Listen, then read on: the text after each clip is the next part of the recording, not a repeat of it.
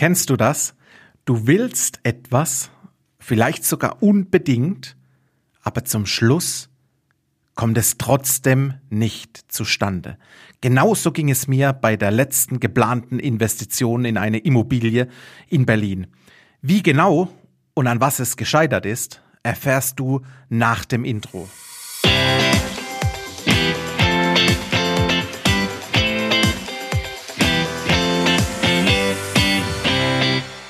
Hallo und herzlich willkommen zum Denkmalimmobilien Podcast. Mein Name ist Marcel Keller und heute erläutere ich dir, warum 13,8 Prozent Immobilienkaufnebenkosten mir einfach den Hals zugeschnürt haben und ich sagte, never ever, mit mir nicht. Wie kam es dazu? Ich wollte in Berlin in eine Immobilie investieren, wo ich einen Makler einschalten musste, um gezielt an dieses Objekt ranzukommen. Ich bin grundsätzlich offen, auch externe Makler zu bezahlen. Das habe ich bereits 2015 gemacht, als ich in meine Denkmalimmobilie in Berlin investiert habe. Also das ist nicht die Krux für mich, da bin ich relativ safe und d'accord mit. Zur generellen Konstellation. Das Bundesland Berlin möchte Grunderwerbsteuer von uns in Höhe von 6%. Das ist okay, das ist Bundesländerbeschluss und Sache, somit da gibt's nichts dran zu rütteln. Letztendlich der Notar und das Grundbuch möchten zwei Prozent von der Kaufpreissumme als Gebühren haben. Das ist deutschlandweit gleich. Auch da bin ich absolut d'accord. Das heißt, an diesen acht Prozent Kaufnebenkosten, da kommt kein Mensch rum und deswegen machen wir gezielt einen grünen Haken dran. Nun kam es aber zum Maklerthema. Der Makler wollte tatsächlich von mir 5,8 Prozent Nebenkosten in Form von Maklergebühr. Und da habe ich gesagt, nein, danke, da bin ich definitiv raus. Die Wohnung in Berlin ist in bekannter und guter Lage.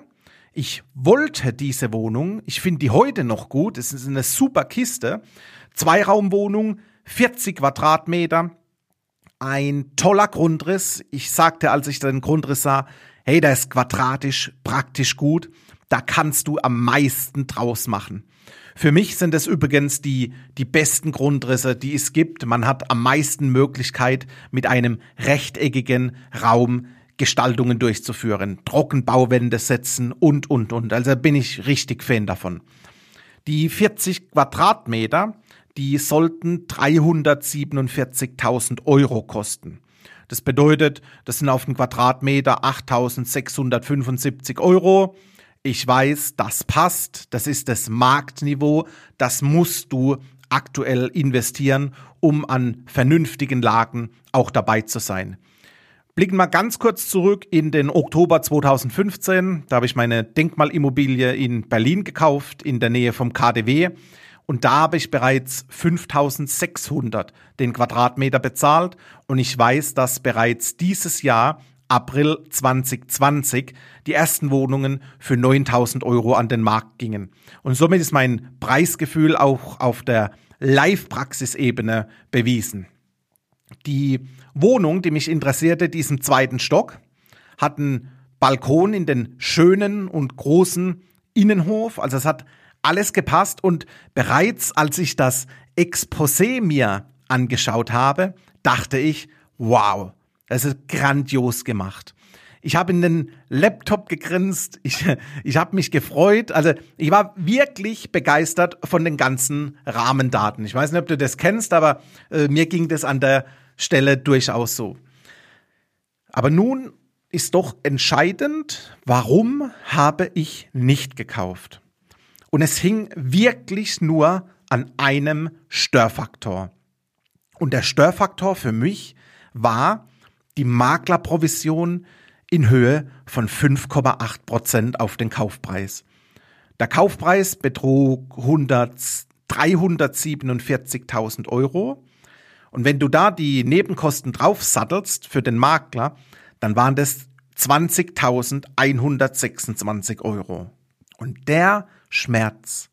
Der Störfaktor war so groß für mich, dass ich wirklich schweren Herzens das Objekt und das Projekt abgesagt habe.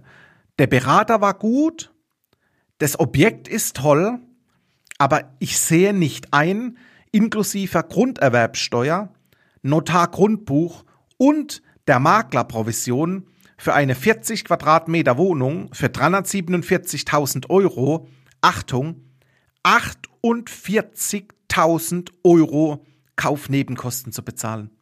Da war ich einfach nicht bereit dazu. Und jetzt lass uns mal in den Vergleich gehen. Berlin, super Stadt. Du hast immer den Hauptstadtbonus. Es kommen extrem viele Investoren vom äh, Ausland rüber. Gerade in den äh, jetzigen Projekten viele Investoren aus Dubai, aus dem asiatischen Bereich, die einfach sagen, hier investiere ich, in Berlin sehe ich einen klarer Zukunftsmarkt. Aber jetzt lass uns kurz eine andere Brille aufsetzen. Und zwar, lass uns einmal in ein anderes Bundesland gehen und lass uns einmal die Situation prüfen, dass du keine Maklerprovision bezahlst. Und wenn wir dann davon ausgehen, dass es Bundesländer gibt wie Bayern oder Sachsen, wo wir vielleicht noch eine Grunderwerbsteuer von lediglich 3,5 Prozent auf den Kaufpreis haben, dann siehst du, dass bereits hier ein Delta von 6, 7, 8.000 Euro entsteht.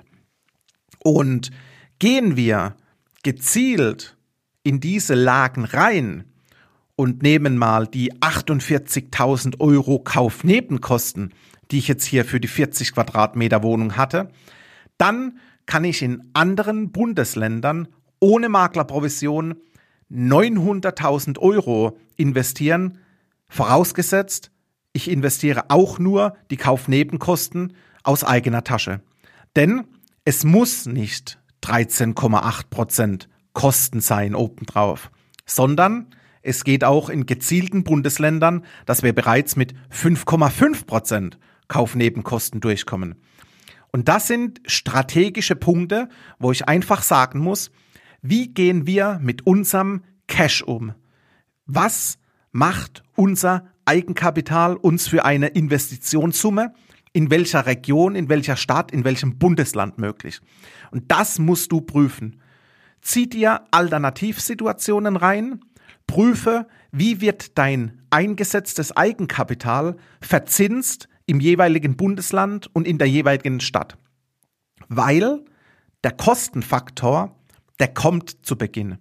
Und ob ich 48.000 Euro Kaufnebenkosten habe oder für die gleiche Wohnung für rund 347.000 vielleicht nur Kaufnebenkosten von 17.000 bis 18.000 Euro habe, das macht ein großer Unterschied.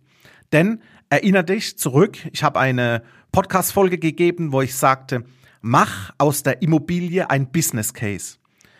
Die Immobilie muss ein Unternehmen darstellen, das Euros produziert. Ich brauche von der einen Seite mein Working Capital in Form von Eigenkapital und auf der anderen Seite hole ich mir Fremdkapitalgeber dazu. Und das sind in der Regel immer die Banken mit einem Zins von 0,75 bis Pi mal Daumen 1,5 Prozent. Und nun kann ich gezielt mein Working Capital, mein Cash einsetzen, um mir mein Unternehmen aufzubauen oder je nach Cash-Höhe, je nach Eigenkapitalverfügbarkeit, kann ich mich in zwei, drei Parallelunternehmen investieren. Und das ist, was ich dir heute mit auf den Weg geben will. Ich persönlich war bei 13,8 Prozent Immobilienkaufnebenkosten raus. Ich setze nun mein Eigenkapital anders ein, aber weiterhin werde ich am Immobilienmarkt investieren und tätig bleiben. Wenn du vielleicht mal eine Idee hast, in einem Bundesland oder in einer Stadt zu investieren, dann können wir gerne in den Austausch kommen. Ich kann dir gerne eine Vorabkalkulation zu genau deiner geplanten Immobilie machen. Wir besprechen dein Business Case Immobilie und prüfen, ob es vielleicht Ersatzinvestitionen gibt, die eventuell mehr Sinn machen, die mein Eigenkapital schonen und einfach hinten raus einen Schwung mehr auf unsere Renditeschaukel bringen. Das würde mich freuen, wenn wir hier ins Erstgespräch kommen. Der Cappuccino geht wie immer auf mich. Hör mal rein in die weiteren Podcast-Folgen, wie zum Beispiel Immobilientinder oder Mache die Immobilie zum Business Case. Da wirst du gezielt Infos nochmal raushören, die wichtig sind. Ich freue mich auf unser Kennenlernen und den Tipp zum Schluss nochmal. Reduziere deine Kaufnebenkosten. Toi toi toi und bis bald, dein Marcel.